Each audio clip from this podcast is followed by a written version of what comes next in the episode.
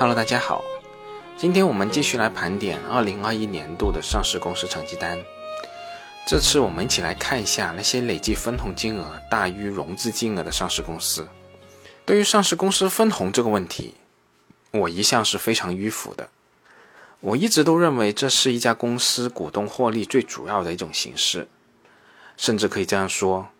自股票这种事物诞生以来的第一性，就是希望获得分红，而后续的股票交易是投资人为了获得流动性而后创造出来的交易机制。想想当年荷兰东印度公司的投资者持有的这张小纸片，就是为了等船队从东方回来以后，能够拿回自己相应份额的分红。无论这些分红是来自于现在，又或者是将来。而如果这些分红来自于将来，那么我们肯定是要求分红金额要大幅高于现在的金额的，因为我们丧失了我们本金在这段时间里面的价值。我想，这是两百多年前股票这个事物自诞生时候的初心和本质。而从我本人投资的基本逻辑来看，我买股票就是参股一家上市公司，我肯定是希望这家公司能把相当部分的利润分回给我。我们也可以设想一下，与朋友一起创办一家企业，你想的肯定是今年能赚多少钱，自己能拿回来多少。你会天天想着自己那点股份能值多少钱吗？当然了，我也承认，我们在二级市场买股票，与我刚才举的与朋友合伙办公司还是有点区别的。区别就是在于我们办公司出资的价格很低，基本上也就一块钱一股，而在二级市场要价很高。而这个区别导致的结果是，创业的收益率很高，但成功率比较低；二级市场买股票收益率比较低，但成功率会高一些，因为好歹能上市的都是一些比较成熟的企业了。但这个区别点其实并不能否定分红的价值，而我最希望能找到的正是那些价格不太高，分红却能稳定持续增长的大金额。至于其他的，比如说，分红判断一家公司盈利的真实性，比如说在股价持续下跌的过程中，鼓励给我们投资者保护伞和安全垫的作用等等这些，甚至还包括分红除权除息的这些问题，我在之前的节目已经说过很多次了，感兴趣的朋友可以直接出门左转，我这里就不再重复了。而对于我们所使用的分红融资比这个指标，客观来说，确实是一个比较滞后的指标。也就是说，我们能看到的是这些公司在过去相当一段时间里面的表现，代表了公司的一种态度。但这个指标确实很难以用于预计将来的表现。所以我在统计分红融资比这个指标的同时，也列出了公司最新的股息率指标。其实就我本人而言，股息率的指标是非常有价值的，因为在我看来，股息率比较高的公司，证明目前的股票价格不算太贵。又或者说，这家公司基本值这个钱。而我这里提到的股息率比较高，是要达到多少才算高呢？在我个人的风险偏好下，我认为两倍于无风险收益率算是一条判断的基准线。好啦，这些我也不再多说了。我们还是回到这份现金分红金额大于融资金额的公司榜单。在二零二一年度。我在 A 股全市场一共找到三百八十五家累计分红金额大于等于融资金额的上市公司，这个公司数量比去年是要多了约四十多家吧。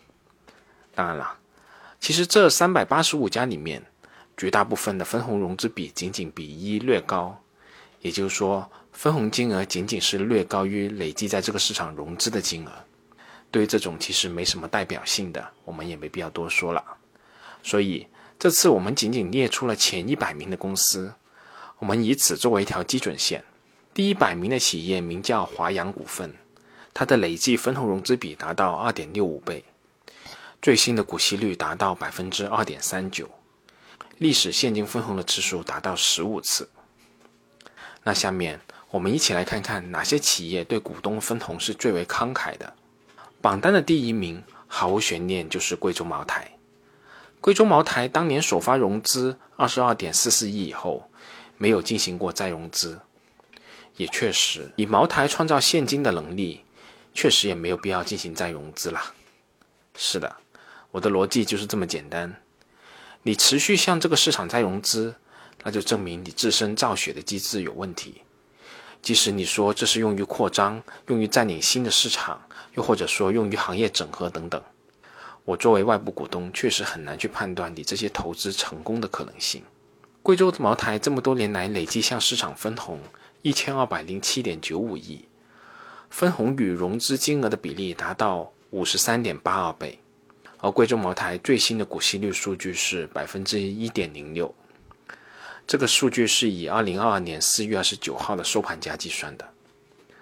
我们可以很明显的看到，即使像贵州茅台这样慷慨的公司，也架不住公司的股价飞天呐。所以茅台的股息率也仅有百分之一左右。这一点就是我刚才提到的，股息率可以用于判断估值的一个应用。很明显。百分之一的股息率是低于无风险收益率的。第二至第十名的企业分别是：林沪高速，分红融资比是三十九点二四倍，最新的股息率是百分之四点二七；江铃汽车，分红融资比三十二点八二倍，最新的股息率是百分之十八点零一。说到这里，要额外再说一句，我一直强调具体问题具体分析。这些指标只是起一个指北针的作用，比如说江铃汽车百分之十八的这个股息率水平，肯定是一种不太正常的状态。那这到底是什么原因呢？感兴趣的朋友可以自己去了解一下，我也不多说了。山西汾酒分红融资比二十三点六四倍，最新的股息率百分之零点零五。福耀玻璃分红融资比三十三点五九倍，最新的股息率。百分之一点六二，格力电器分红融资比十七点零五倍，最新的股息率百分之十二点零七。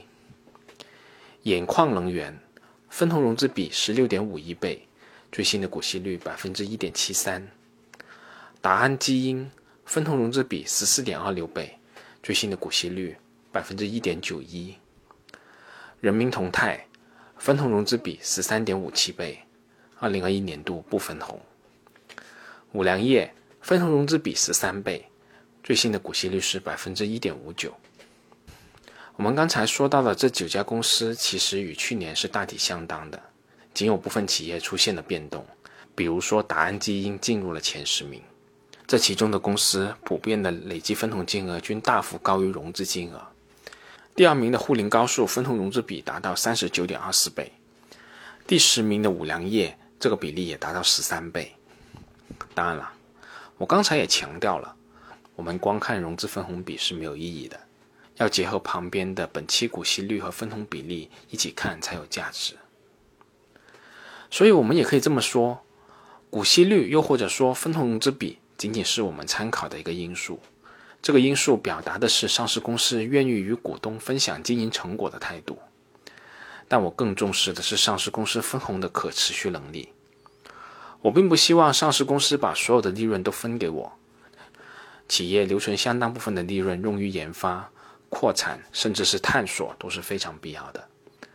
我更不希望上市公司把以前年度经营的积累一次性都给我。